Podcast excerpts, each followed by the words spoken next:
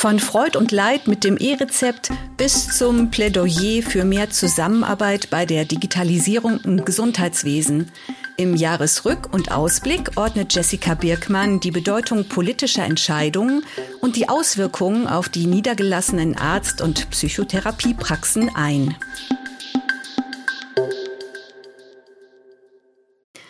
Herzlich willkommen, liebe Hörerinnen und Hörer, beim Medatix Podcast.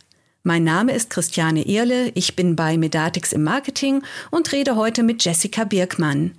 Sie ist bei Medatix zuständig für die politische Arbeit und die Verbandsarbeit und beschäftigt sich in dieser Funktion intensiv mit allen Entwicklungen zum Thema Digitalisierung im Gesundheitswesen. Von Zeit zu Zeit bloggt sie auf DIP, dem Infoportal zur Digitalisierung in der Praxis, zu aktuellen Themen. Hallo Jessica. Hallo Chris. Jessica, ein zentrales Element in deinen Blogbeiträgen ist immer wieder dein Votum, dass Digitalisierung aus dem Blickwinkel der Versorgung gedacht, betrachtet und auch umgesetzt werden muss. Das ist richtig. Zwar kursiert seit sehr, sehr langer Zeit der Spruch, Digitalisierung ist kein Selbstzweck durch alle Kanäle. Allerdings haben wir es nur bisher bedingt geschafft, nutzenstiftende Anwendungen auch in die Praxis und MVZs und Krankenhäuser zu bringen. Viele Digitalisierungsprojekte, die aktuell in der Versorgung aufgeschlagen sind, stehen noch in keinem sinnvollen Aufwand-Nutzen-Verhältnis und das ist aktuell problematisch. Ich habe auch ein Beispiel mitgebracht. Bestes Beispiel ist das versicherten Stammdatenmanagement, das VSDM. Das ist jetzt schon seit einiger Zeit in den Praxen oder in fast allen Praxen fest installiert. Aber bis heute werden sich sicherlich alle zurückerinnern, wie hoch der Aufwand war, bis überhaupt mal alle Komponenten stabil in der Praxis installiert waren, bis äh, sie, das VSDM wirklich zum Einsatz gekommen ist und äh, na, bis auch alle Finanzierungsfragestellungen geklärt waren. Es war also insgesamt ein immenser Kraftakt für alle Arztpraxen und auch für alle Dienstleister. Und bis heute ist es so, wenn eine dieser Komponenten ausfällt, dann steht die Praxis einfach still. Gleichzeitig ist der Mehrwert für die Praxis gleich null, da hier eigentlich nur eine Dienstleistung für die Krankenkassen erfüllt wird.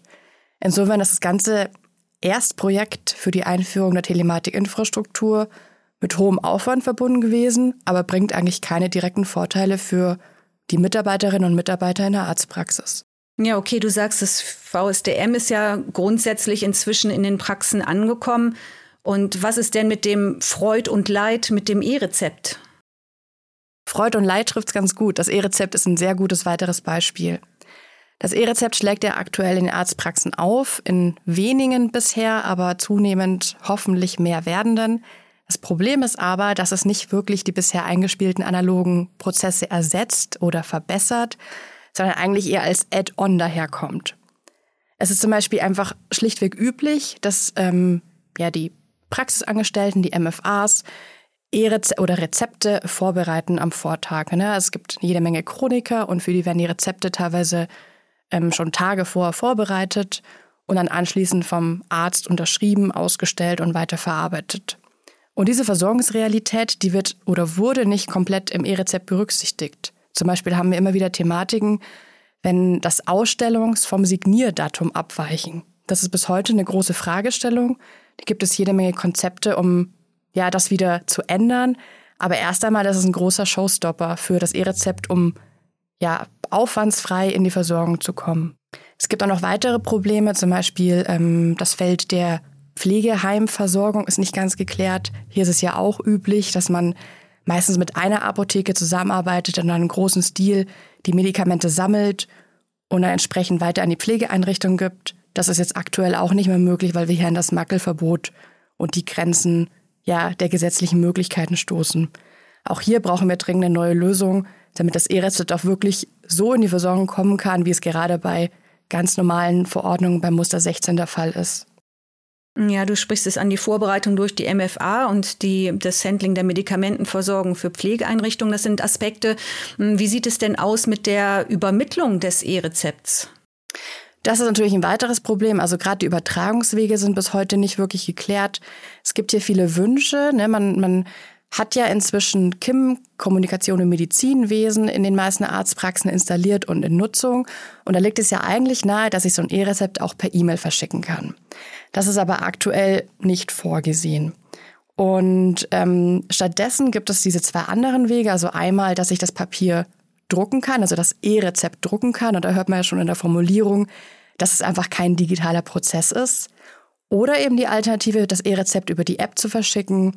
Und da haben wir das Problem, dass natürlich ein hohes Maß an Digitalkompetenz notwendig ist seitens ähm, der Versicherten und der Patienten und ähm, eine PIN erforderlich ist, die ich von den Krankenkassen benötige als Patientin oder Patient. Und diese PIN wurde noch nicht annähernd flächendeckend ausgegeben. Das heißt, beide Wege hakeln noch, sind aufwendig und sind nicht voll befriedigend. Und man muss ja schon ein großes Eigeninteresse und eine große Ambition als digitaler Vorreiter die, oder digitale Vorreiterin mitbringen, um das E-Rezept wirklich trotzdem ausprobieren zu wollen. Der Königsweg wäre es ja, wenn man das E-Rezept in die EPA schreiben könnte. Aber da sind wir noch ein bisschen von entfernt von dieser Lösung. Wichtig ist insgesamt nur, dass man bei den Konzeptionen und bei der Einführung von neuen Anwendungen, das wird an diesen beiden Beispielen deutlich, eben auch den Blickwinkel der Anwenderinnen und Anwender unbedingt berücksichtigen muss. Das passiert zurzeit zu wenig. Ne? Also ähm, es werden zwar immer wieder Selbstverwaltungsorgane befragt, konkret ähm, die KBV, die Kassenärztliche Bundesvereinigung, es werden aber viel zu wenig Fachgesellschaften gefragt, die ja ganz ähm, eindeutige Forschungen haben, wie Digitalisierung auch im Alltag, im Versorgungsalltag helfen kann. Es wird zu wenig gefragt, ähm, was Praxisteams überhaupt von der Anwendung halten. Es macht nichts, keinen Sinn, ähm, ausschließlich die ärztliche Perspektive einzubeziehen. Ich muss ja auch im Praxisalltag schauen, dass die MFA mit dem neuen Prozess ja, zufrieden ist und vielleicht sogar eine Arbeitserleichterung erfährt. Da muss ich also einiges tun. Wir erleben aber gerade, das ist mal was Positives, dass sich hier einiges auch ändert. Also Beispiel ist der TI Messenger TIM kurz genannt. Das ist ein Kommunikationsmittel, in, das in zukünftig als, als Messenger zwischen Arztpraxen und Versicherten zum Beispiel ähm, eingesetzt werden kann. Und hier gibt es erste Ideen und erste Konzeptionsversuche seitens der Gematik. Und da kommen die Gematik-Mitarbeiterinnen und Mitarbeiter durchaus auch auf uns zu und versuchen ähm, oder fragen uns nach unseren Erfahrungen, unseren Meinungen, bitten auch um Vermittlung vielleicht zu interessierten Arztpraxen, um ähm, die ersten Konzeptionsideen, die die haben, ja, diskutieren zu können und zu, gleich von Anfang an checken zu können, ob so ein TIM-Messenger, wie es gerade in der Gematik konzipiert wird, auch in der Versorgung oder in der Praxis sinnvoll sein kann. Und das ist eine neue Tendenz, das ist ein guter Ansatz und ich hoffe und ich bin mir aber auch sicher, dass sich das verstetigen wird. Ja, grundsätzlich ist hm, die Praxissoftware, mit der niedergelassene Ärztinnen und Ärzte, die medizinischen Fachangestellten und auch Psychotherapeutinnen und Psychotherapeuten arbeiten, nicht statisch. Unsere Lösungen werden kontinuierlich und oft auch ähm, basierend auf Wünschen, die Anwender geäußert haben, weiterentwickelt. Dazu kommt auch die Anpassung an neue gesetzliche Anforderungen. Welche Rolle spielen denn die Praxissoftwarehersteller in dieser Position zwischen der Gesetzgebung und der Umsetzung? Eine ganz wichtige, zumindest aus unserer Sicht. Denn auch für uns ist das Engagement im gesundheitspolitischen Diskussionen überhaupt kein Selbstzweck, sondern wir sind hier aktiv, weil wir seit vielen, vielen Jahren Erfahrungen gesammelt haben, welche technischen Lösungen den Arbeitsalltag von Arztpraxen und MVZs erleichtern können. Wir sind also die, die die technische Kompetenz für Arztpraxen gebündelt haben und wir bekommen ja auch das Feedback regelmäßig aus den Praxen. Deswegen ist es natürlich ein großes Anliegen, dieses Feedback, diese Meinung mit zurückzugeben in den politischen Prozess, in der Hoffnung, dass dann entsprechend gute, ja, nutzenstiftende Lösungen rauskommen. Dieses Nutzerfeedback, was wir bekommen, auf das sind wir schlichtweg angewiesen als Softwarehersteller. Und das fließt auch schon immer in die Produktentwicklung ein. Und ganz genauso muss es eben auch im politischen Prozess in, der, in, den, in die erste Konzeption mit einfließen können. Weil wir auf dieses Feedback so angewiesen sind, sind wir auch selber auch sehr, sehr aktiv. Also wir beteiligen uns an allen möglichen Testregionen, in Modellprojekten, in unglaublich vielen Vorhaben. Beispiel auch jetzt beim E-Rezept, da gibt es gerade sehr, sehr viele Ideen. Man probiert immer wieder was Neues aus und wir sind da immer sehr gerne dabei und auch mit unseren Anwendern dabei unterstützen, auch unsere Anwenderinnen und Anwender, weil wir dieses Feedback wiederum benötigen, um unsere Produkte weiterentwickeln zu können. Und insgesamt sind wir auch als Praxissoftwarehersteller mehr als nur ein Hersteller. Wir sind eigentlich der Hauptansprechpartner in allen Belangen rund um EDV, IT und natürlich auch die Telematikinfrastruktur. Und dabei ist es völlig egal, welche Herausforderung am Computer auftaucht. Ne? Also es kann sein, ähm, dass die Firewall nicht funktioniert, dass der, der Computer generell nicht, an, nicht, nicht hochfahren möchte, dass die Codierung hackelt, dass irgendwas bei der Abrechnung nicht funktioniert, Statistiken benötigt werden oder auch einfach eine Telematik-Infrastrukturanwendung wie die elektronische Arbeitsunfähigkeitsbescheinigung sich einfach nicht ausstellen oder verschicken lässt. Immer dann sind meine Kolleginnen und Kollegen quasi der Erstkontakt für die Arztpraxen. Und das ist auch der Grund, warum wir als Softwarepartner von Arztpraxen mehr als nur ein Softwarehersteller sind, sondern der Ansprechpartner in erster Linie für alle Sorgen und Probleme, die irgendwo auftauchen. Deswegen würde ich sagen, dass wir auf jeden Fall ein sehr, sehr valider Ansprechpartner auch im politischen Geschehen sind. Und eine unserer Hauptforderungen oder Hauptanliegen ist es auch, dass wir immer wieder betonen, dass möglichst alle Akteurinnen und Akteure, die im Prozess beteiligt sind, auch an den Tisch kommen, um dann dort auch auf Augenhöhe ja, die neuen Vorhaben besprechen, diskutieren und auch kritisieren zu können. Ja, du sprichst von dieser Einbindung in den politischen Prozess, ähm, dass alle Akteurinnen und Akteure an einem Tisch auf Augenhöhe zusammenkommen und auch von Nutzerfeedback, was uns immer weiterhilft. Hm, was ist denn der größte Vorteil, wenn das schon ziemlich früh auch passiert, diese Einbindung? Hm, was ist aus Praxissoftwareherstellersicht das dringendste Anliegen? Wir brauchen vor allem Klarheit für niedergelassene Arzt- und Psychotherapiepraxen. Also wo soll es hingehen? Was bringt es uns? Was ist denn verpflichtend umzusetzen? Wann ist es verpflichtend umzusetzen? Das ist eine der, der Hauptfragen, die wir in, in Anwendertreffen auch hören. Ähm, was ist dafür nötig, sowohl technisch als auch in der Weiterbildung? Ähm, und vor allem auch, wer bezahlt das am Ende? Also das ist so das, das, die große Fragestellung, die, die immer vorherrscht. Und Statt diesem Ziel gerecht zu werden, haben wir aktuell das Problem, dass es ähm, gerade in diesem Jahr, war das besonders stark, es immer mehr ein Hin und Her gibt, statt einem, einem klaren Vorwärts. Also wir haben das beim E-Rezept erlebt. Es wurde erst flächendeckend ausgerollt. Es gab eine Verpflichtung, das zum 01.01.22 einzuführen. Und dann wurde es gestoppt. Dann gab es wieder Modellregionen oder Testregionen und wie sie alle heißen, wurden erst zwei Bundesländer benannt, dann wurden zwei andere benannt, dann sind die wieder ausgestiegen. Also es ist einfach völlig unklar, wo es damit hingehen soll. Und das sorgt für ganz, ganz große Verunsicherung und auch für Frustration. So möchte ja niemand irgendwas ausprobieren, wenn es erst heißt, das ist eine verpflichtende Anwendung, das müsst ihr jetzt machen. Ihr müsst ja Zeit und Geld investieren, um das auch umzusetzen. Und dann wird es doch wieder gestoppt. Das ist hier ein ganz großes Problem. Und deswegen auch hier wieder, wir brauchen bei jedem politischen Vorhaben oder bei jedem Vorhaben, was in den Arztpraxen aufschlagen soll, unbedingt den Blickwinkel aus der Versorgung. Also lieber von Anfang an viele Akteure und Akteurinnen einbeziehen und sich diesen Aufwand machen und lieber ein paar Monate mehr Zeit brauchen, bevor irgendwas eingeführt wird, als überhastet starten und stoppen und dann eigentlich ganz viele digital offenen Anwenderinnen und Anwender damit auch ein bisschen vergraulen. Dazu brauchen wir aber auch noch klare TI-Spielregeln. Wir haben ganz oft das Problem, dass es keine klaren Zuständigkeiten gibt innerhalb der Telematikinfrastruktur. Also wer zertifiziert etwas, wer konzipiert etwas, wer lässt es zu und wer stellt es her. Da verwischen die Grenzen immer wieder.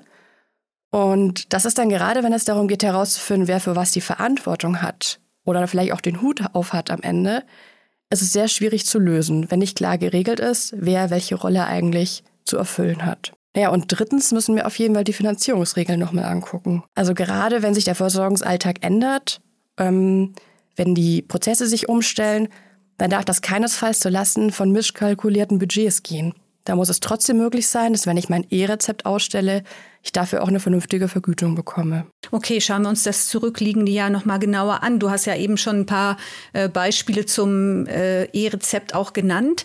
Was waren oder sind die aktuellen heißen digitalen Eisen im gesundheitspolitischen Geschehen?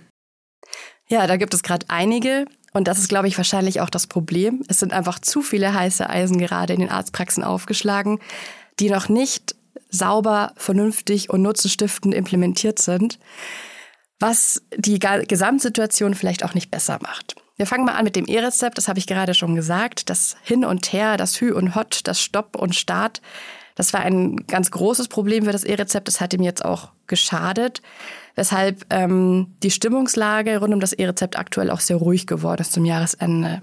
Wir sind ja gespannt, wie es weitergeht. Auch im nächsten Jahr ähm, möchte man das Projekt ja auch wieder zu mehr, dem Projekt zu mehr Aufschub verhelfen. Es ist, glaube ich, in den meisten Praxissoftware-Systemen möglich, das E-Rezept ähm, auszuprobieren und zu nutzen. Und ähm, die Frage ist jetzt nur, wie bekommen wir Arztpraxen auch wieder überzeugt, das auch zu tun? Wie bekommen wir den Patienten oder die Patientin auch dazu, ähm, ja, befähigt, ähm, das nutzen zu können? Also sich so eine App zu laden und weg von dem rosafarbenen Papier zum E-Rezept zu kommen.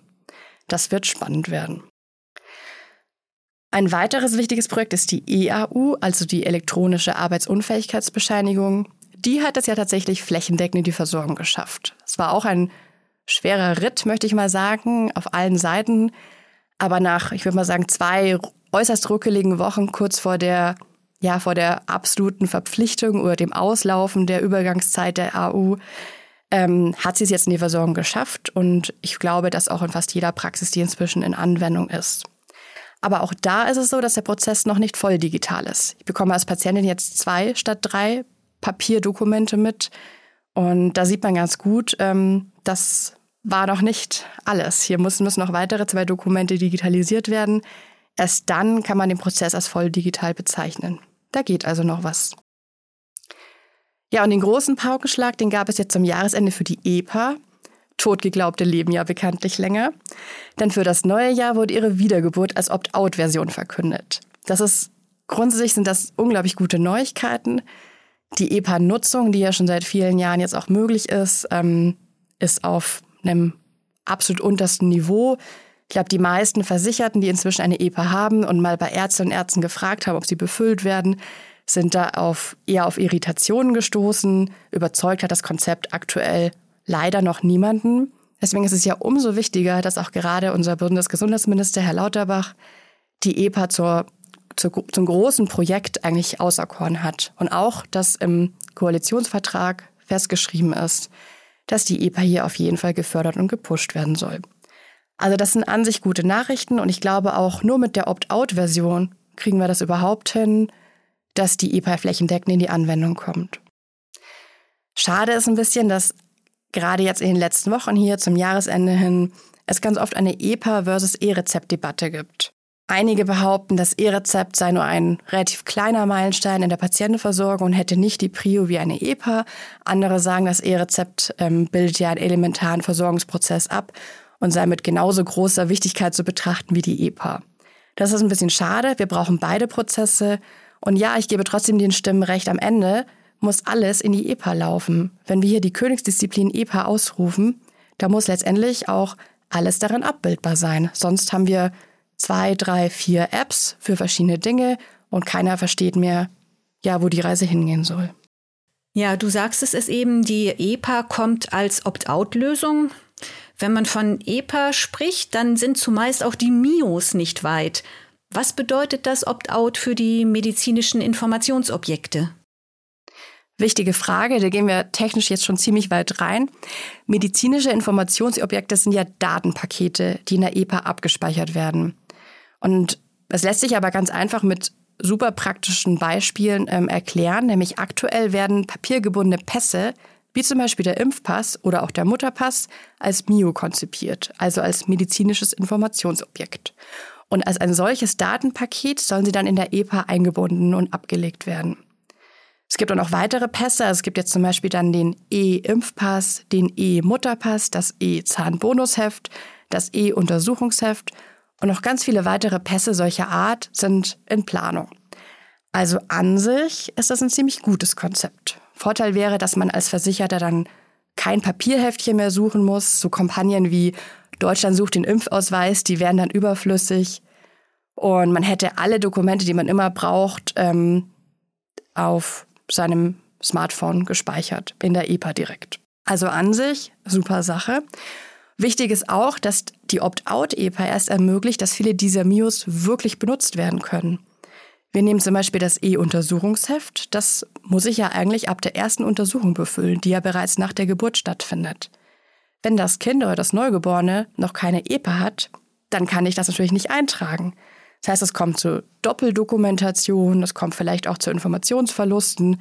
Das ist auf jeden Fall nicht im Sinne der Konzeption eines E-Untersuchungshefts. Insofern ist es unglaublich wichtig, dass die EPA quasi ab Geburt auch schon zur Verfügung steht, um überhaupt die Möglichkeit nutzen zu können, die so eine EPA anbietet. Als Praxissoftwarehersteller hatten wir hier ganz, ganz große Erwartungen an die MIOS. Wir haben uns da sehr darauf gefreut, als die angekündigt wurden. Wir haben gehofft, dass es auch der EPA zum Fliegen verhelfen könnte. Man hört aber auch schon an, ja, an meiner Ausdrucksweise, dass leider alles nicht so funktioniert hat, wie, wie das angekündigt wurde und wir es vorgestellt haben. Und das Grundproblem ist, ist auch hier, dass man den, den Prozess nicht richtig angegangen ist. Es wurde das Papierheft technisiert statt digitalisiert. Also wir haben eine, eine digitale Abbildung eines Papierdokuments und man hat alle Vorteile oder Komfortnutzen, die vielleicht auch eine intelligente digitale Lösung bieten könnte, außen vor gelassen. Insofern haben wir besagte Doppelaufwände, wir haben eine Nichtnutzbarkeit oder wir haben aber auch, wie im Beispiel vom E-Mutterpass, ähm, ein fast lebensgefährliches Dokument, weil wenn den E-Mutterpass keiner auslesen kann und es den Papiermutterpass ersetzt, dann kann es schon zu problematischen Situationen führen. Es sagt sich hier ganz gut über, dass wir das Grund, ein Grundproblem haben. Es macht einfach keinen Sinn, analoge Prozesse unhinterfragt digital abzubilden. Digitalisierung ist schlichtweg mehr als die Übertragung von Papierdokumenten, elektronische Akten. Und auch das ist keine neue Erkenntnis, sondern seit vielen, vielen Jahren Diskussion und trotzdem wird immer noch falsch digitalisiert. Stattdessen müsste ich mir euch unbedingt angucken, wie sieht der Prozess aus, wie er gerade funktioniert, wie er läuft. Was ist denn das Verbesserungspotenzial? Und wie kann ich das mit digitalen Lösungen abbilden und ändern? Und wenn allein diese drei Schritte berücksichtigt werden würden, würden wir Anwendungen bekommen, die in Arztpraxen, MVZs, Krankenhäusern und Psychotherapiepraxen vielleicht auch mal für Begeisterung sorgen würden, statt nur für Augenrollen. Insofern finde ich es sehr, sehr gut, dass 2023 der MIO-Prozess neu gestartet werden soll. Ähm, und ich freue mich darauf, ähm, wie die MIOs zukünftig ausschauen sollen. Ja, die Umsetzung der MIOs, das ist tatsächlich ein spannendes Thema und ich denke, dass wir hier im Medatix Podcast da auch bestimmt noch mal drüber sprechen werden, wenn wir sehen, was sich da im nächsten Jahr tut. Ja, du hast uns die heiße Eisenthemen genannt. Neben diesen Themen gibt es ja noch die Mythen. Also mit einem Mythos bezeichnet man ja eigentlich alte Sagen und Legenden. Du verwendest den Begriff im, gerne auch im gesundheitspolitischen Umfeld. Mit welchen Mythen hast du es denn da im politischen Alltag zu tun? Ja, das stimmt. Ich mag das Wort Mythos, weil ein Mythos einer Erzählung entspricht, die nicht auf Fakten basiert, aber stetig weitergetragen wird. Und gerade Mythen im Bereich Digital Health haben sich durch fehlende Kommunikation hartnäckig festgesetzt. Und wir kriegen die einfach nicht mehr raus. Also maximal durch kontinuierliche Aufklärungsarbeit. Ich habe auch drei Beispiele mitgebracht, drei meiner Lieblingsmythen, die ich auch in diversen Blogbeiträgen auf dip.medatix.de verwertet habe. Der erste Punkt ist mir sehr, sehr wichtig, ist das Wort Interoperabilität. Das ist ein, ein Lieblingswort im im Politikjargon wird gerne benutzt für alles und, und jeden und niemand kann so wirklich was dagegen sagen. Niemand wird sich gegen Interoperabilität stellen, weil das weil ja freie freie Daten oder Daten, die die übergreifend genutzt werden können, natürlich im Interesse aller sein sollten. Das heißt, wer Brot, Spiele und Schnittstellen für alle fordert, also das, was unter Interoperabilität steckt, der bekommt eigentlich ausnahmslos Zustimmung.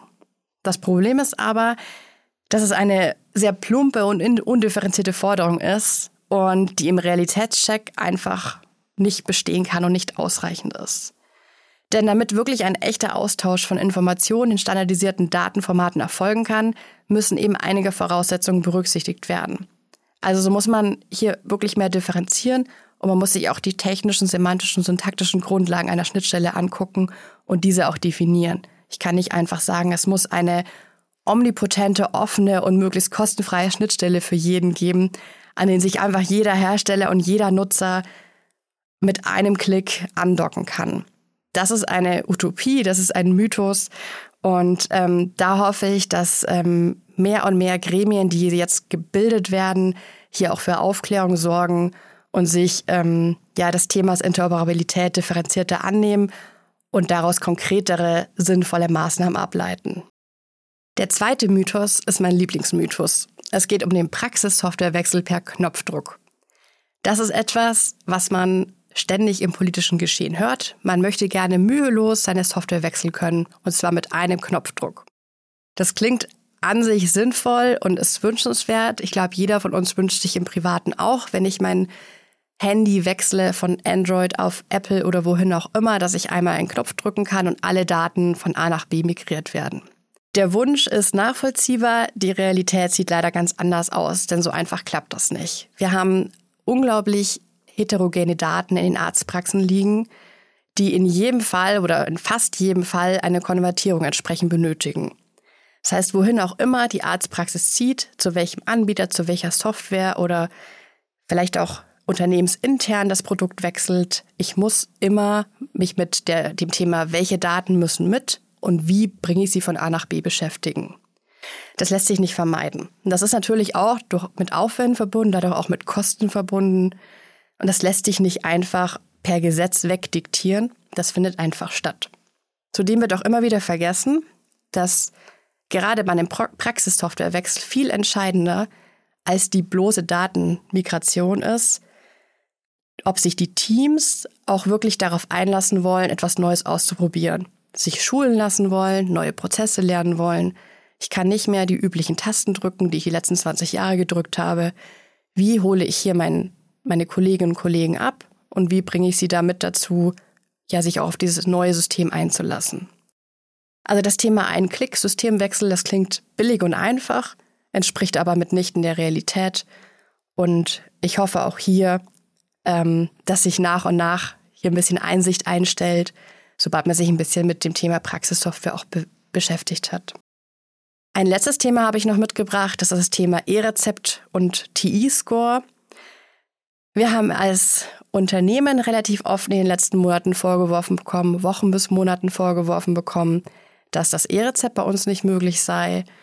Und ähm, das hat dann immer wieder intern auch für Irritationen gesorgt, denn wir haben ja sehr, sehr viele Anwenderinnen und Anwender auch draußen in der Öffentlichkeit, die immer wieder davon berichten, die nicht nur öffentlich berichten, sondern auch uns auch intern berichten, immer wieder zurückspiegeln, welche Funktionen gut laufen, ähm, wo sie sich noch eine weitere Funktion wünschen.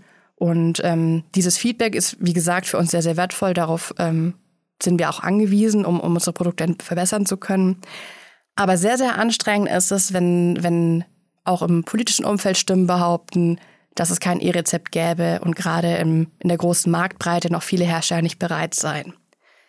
Das Wissen kommt vor allem daher, dass man sich den TI-Score der Gematik angeguckt hat. In dem sind einige Hersteller nicht gelistet, wir auch. Der TI-Score ist ein freiwilliges ja, ich weiß nicht, Marketinginstrument der Gematik, an den kann man, in den, das kann man sich als Hersteller freiwillig eintragen. Und wir finden die Kriterien so intransparent und fragwürdig, dass wir beschlossen haben, nicht unsere Daten hier eintragen zu wollen.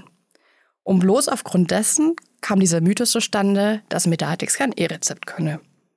Wie gesagt, wir haben sehr viele Erfahrungsberichte draußen, wir haben unglaublich viele Online-Schulungen, die wir regelmäßig anbieten. Es gibt sehr viele Presseinformationen. Oder auch ein Blick in die KBV-Zulassungsliste würde zeigen, oh doch, wir können das schon sehr, sehr lange. Und ähm, das ist schon lange in Erprobung und auch schon lange im Praxisalltag in Anwendung. Ja, und bei den Blogbeiträgen auf DIP war ja auch einer, ähm, ein Beitrag mit dem Fotobericht des ersten E-Rezept-Anwenders in der Praxis, also in der Praxissoftware von Medatix. Das war ein Highlight in der Jahresrückschau. Aber ähm, zum Jahresende schaut man ja nicht nur zurück, sondern auch schon neugierig nach vorne. Was meinst du denn? Was wird 2023 klarer, besser, schöner? Das Jahr 2023 kann in jedem Fall nur klarer, besser, schöner werden als dieses Jahr. Es gibt jetzt einige Projekte, von denen ich schon gesprochen habe. Das E-Rezept, die EPA oder auch die MIOS, die ja im nächsten Jahr nachjustiert und verbessert werden sollen und dann es hoffentlich endlich auch in die Versorgung schaffen. Das heißt, äh, hier ist auf jeden Fall schon mal ganz viel Optimismus am Start. Und warum jetzt überhaupt so viel passieren soll, so viel angekündigt wird und auch so viel, ich sag mal, überarbeitet werden soll, das liegt vor allem daran, dass sich ganz viel im Bundesgesundheitsministerium tut oder getan hat. Wir haben ja in diesem Jahr ähm, zwei neue Köpfe auch ähm, unter anderem in das BMG bekommen, und zwar in die Abteilung 5 Digitalisierung und Innovation. Hier sind ja zum einen die Frau Dr. Otzegowski als Leiterin eingezogen und auch der Sebastian Zilch, der vorher beim Bundesverband Gesundheits-IT war, da also auch sehr viel IT-Kompetenz bereits mitbringt. Und vor allem diese Abteilung hat, die Abteilung 5, hat im September 2022 einen umfangreichen und partizipativen ähm, Prozess angestoßen mit dem Ziel, im Frühjahr eine Digitalisierungsstrategie zu veröffentlichen. In dieser Strategie soll also ein konkreter Handlungsplan auch empfohlen sein oder enthalten sein, in dem kurz-, mittel- und langfristig umzusetzende Maßnahmen ähm, festgesetzt werden und einfach ein, ein Plan aufgezeigt werden soll, wie sich die Telematikinfrastruktur, wie sich die Digitalisierung im Gesundheitswesen bis zum Jahr 2030 weiterentwickeln kann und soll. Der Plan soll auch jedes Jahr evaluiert werden. Insofern ähm, bin ich sehr, sehr begeistert davon, dass es hier ein Konzept geben soll. Wir haben in den letzten Jahren ja eben erlebt, dass sehr, sehr viele TI-Anwendungen in der Praxis gefühlt willkürlich aufgeschlagen sind. Und mit dieser Strategie sollen alle Maßnahmen quasi ein Dach bekommen und in einen Kontext gesetzt werden. Das ist also in, in jedem Fall sehr zu begrüßen. Ich habe zwei Hoffnungen auch noch an die Digitalstrategie.